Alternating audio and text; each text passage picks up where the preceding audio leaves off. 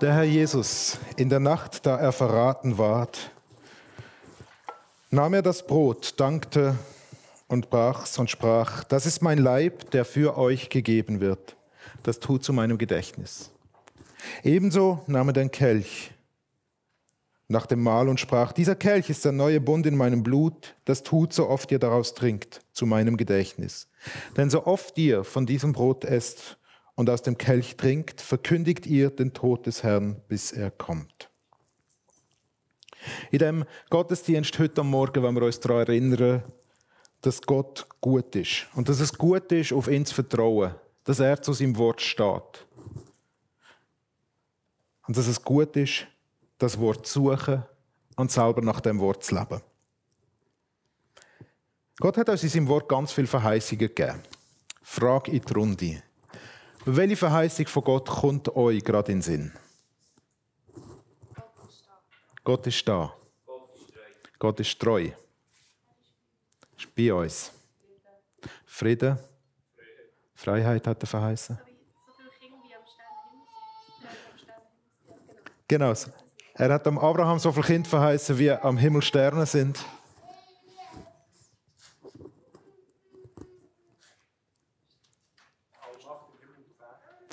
Ihm ist alle Macht gegeben im Himmel und auf Erden.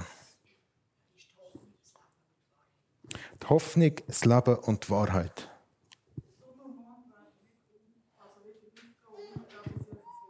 Sonne und Mond werden unter und aufgehen, bis Jesus wiederkommt.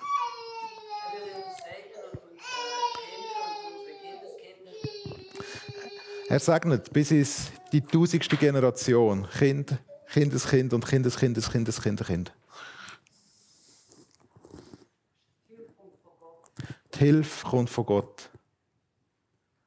Rettung ist bei ihm. Er wird sein Werk an uns vollenden. Er hat gute Werke vorbereitet, wo wir drin stehen Wenn wir anfangen darüber nachdenken, dass Gott treu ist, dass er zu seinem Wort steht, dann ist es immer der Akt vom Ich gebe mich rein. Ja, ich stehe auf das Wort, weil ich vertraue, dass es hebt. Und ich habe ein paar Aussagen zusammengetragen, wo uns Gott selber in seinem Wort daran erinnert, dass er treu ist, dass er zu seinem Wort steht und dass er tut, was er verspricht. Die Ela und Anina werden uns jetzt die Verse vorlesen. Er aber, der Gott des Friedens, heilige euch durch und durch und bewahre euren Geist samt Seele und Leib unversehrt untadelig für die Ankunft unseres Herrn Jesus Christus. Treu ist er, der euch ruft, er wird's auch tun. Denn des Herrn Wort ist wahrhaftig, und was er zusagt, das hält er gewiss.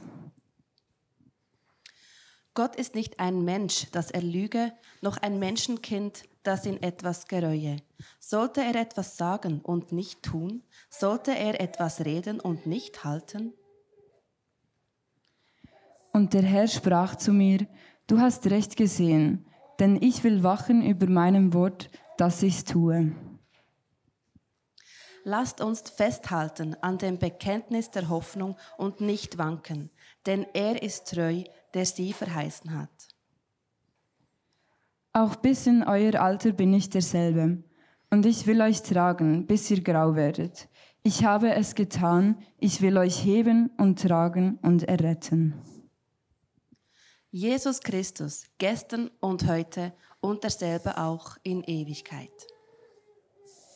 Der Herr verzögert nicht die Verheißung, wie es einige für eine Verzögerung halten, sondern er hat Geduld mit euch und will euch nicht und will nicht, dass jemand verloren werde, sondern dass jeder Mann zur Buße finde.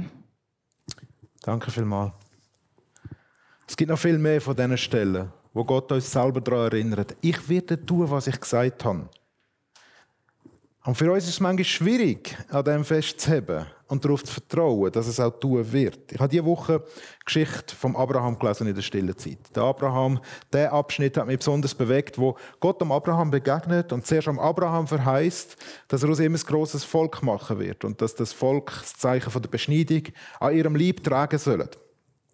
Und dann gibt er eine Verheißung für Sarah und sagt, deine Frau wird schwanger werden und sie wird einen Sohn gebären und der Sohn, ich werde aus ihm ein grosses Volk machen.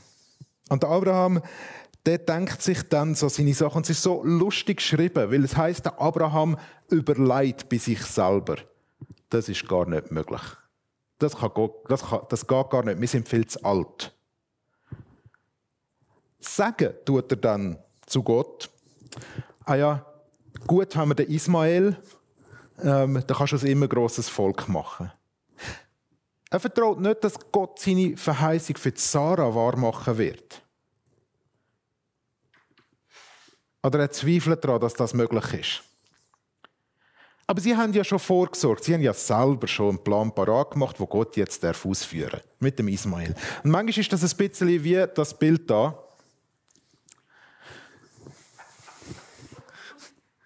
Wenn man auf YouTube ein Rezept sieht oder in einem Kochbuch ein Rezept sieht und dann probieren wir selber zu kochen. Oder? Und das sieht nicht gleich aus.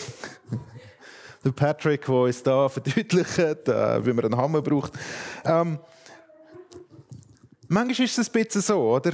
Gott verheißt so großartige Sachen.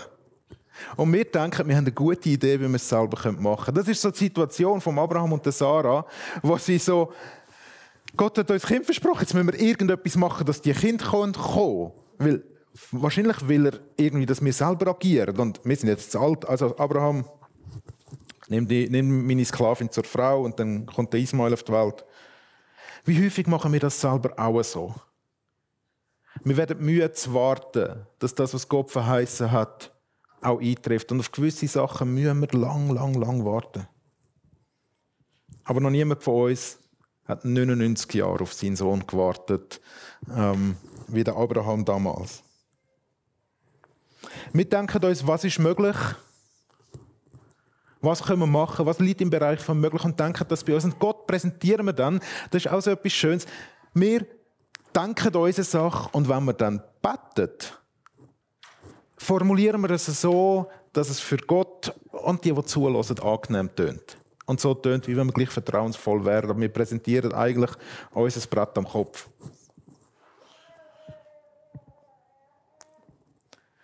Und jetzt kommt es faszinierend an dieser Geschichte beim Abraham. Der, Abraham, der Gott sagt dann am Abraham: Nein, Abraham, deine Frau wird schwanger werden. Heute, in einem Jahr, werdet ihr einen Sohn haben. Heute in einem Jahr werdet ihr einen Sohn haben, du und Sarah. Und übrigens, der Ismael, aus ihm wird auch ein großes Volk. Und es ist so wirklich krass, die Gnade von Gott zu sehen. Wie er seinen Plan weiterführt und festhält an dem, was er verheißen hat. Und das ist der beste Plan.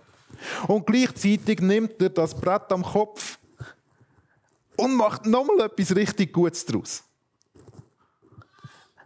Das ist das, was wir erfahren, dass wenn, wenn Gott in unserem Leben ist, er hat uns verheißen, wir dürfen vertrauensvoll glauben. Aber jeder von uns nagelt sich zwischendurch ein Brett am Kopf. Jeder, jede. Und Gott in seiner Gnade nimmt unsere Bretter und baut etwas Schönes daraus. Und lässt sie einfließen in das, was er verheißen hat. Gott hebt, was er versprechen tut. Und er hat Gnade, unsere eigenen lustigen Lösungsversuche mit einzubinden. Und heiligt sie. Und er heiligt sie durch das Blut von seinem Sohn. Und er uns gegeben hat, dass er sich selber hergegeben hat für uns. Überall dort, wo wir selber probiert haben, die guten Sachen so gut wie wir nur können zu machen und gescheitert sind, überall dort ist es Jesus Christus, wo steht, wo das Brett über seinem Kopf angenagelt bekommen hat, was darauf geheißen hat, dass er der König ist. Überall dort kommt er in unser Leben nie. Und wir dürfen uns festheben an dem Kreuz, wo er daran gestorben ist. Und wenn wir heute am Morgen das Abendmahl feiern, dann bezeugen wir das, dass Gott sich so weit auf uns einlädt, dass er selber Konsequenzen von unseren Ideen und Vorstellungen getragen hat und auf sich nimmt, damit er mit uns zu seinem Ziel kommt und gleichzeitig sein Versprechen hebt, dass er alles in allem sein wird. Wir beten. Wir danken dir, Vater im Himmel, dass du deinen Sohn Jesus Christus für uns gegeben hast. Wir danken dir für sein Leben und sein Leiden, für sein Opfer am Kreuz. Wir preisen dich darüber, dass du unsere krummen und schiefen Wege gerade machst und dass du sie mit nimmst in das, was du tust. Wir danken dir, dass du uns heiligst durch das Blut von deinem Sohn. Wir preisen seine Auferstehung und den Sieg über alles Unheil und alles Böse. Und mit den Engeln loben wir deine Herrlichkeit und bekennen miteinander ohne Ende. Und miteinander wollen wir beten. Heilig, heilig, heilig, Herr Gott Zebaoth, füllt sind Himmel und Erde von deiner Herrlichkeit und Ehre. Gott, allmächtiger Vater, erbarme dich unser. Heiligste Dreifaltigkeit, erbarme dich unser. Gott, Herr aller Mächte und Gewalten, sei mit uns, denn wir haben keinen anderen Beistand in unseren Nöten und Bedrängnissen außer dir. Tilge, vergib und verzeih uns unsere Missetaten, o Gott, die Freiwilligen und Unfreiwilligen, die Bewussten und Unbewussten, die Sichtbaren und Unsichtbaren. Eines heiligen Namens willen, der über uns angerufen ist. Handle an uns nach deiner Barmherzigkeit, o oh Herr, und nicht nach unseren Sünden. Wir sind im Moment still, wo wir Gott unser Vertrauen aussprechen können, wo wir ihm vielleicht noch etwas bekennen können, wo zwischen uns und ihm steht.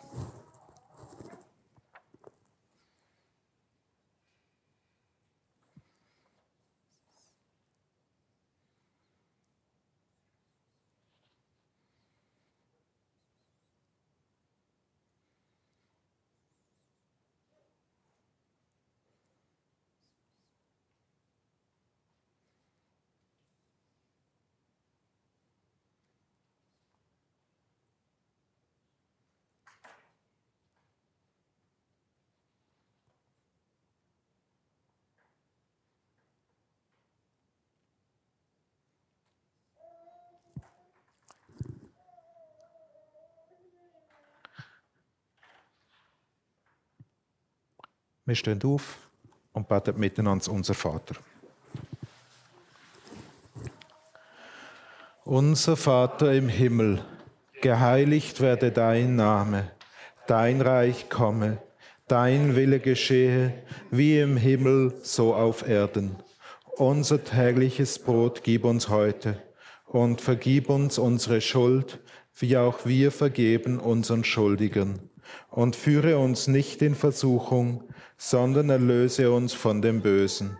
Denn dein ist das Reich und die Kraft und die Herrlichkeit in Ewigkeit. Amen. Miteinander singen wir das Lied Lamm Gottes. Der Kelch des Segnens, den wir segnen, ist er nicht die Gemeinschaft des Blutes Christi? Das Brot, das wir brechen, ist das nicht die Gemeinschaft des Leibes Christi? Wir bitten dich, send auf uns deinen Heiligen Geist und belab deine Gemeinde. Segne dir Gaben und lass Wunder geschehen, dass sie uns zum Brot vom Leben und zum Kelch vom Heil werden. Und wenn du bekennst, dass Jesus Christus der Herr ist, und wenn du an ihn als dein Retter glaubst, bist du herzlich eingeladen, an den Tisch vom Herz zu kommen.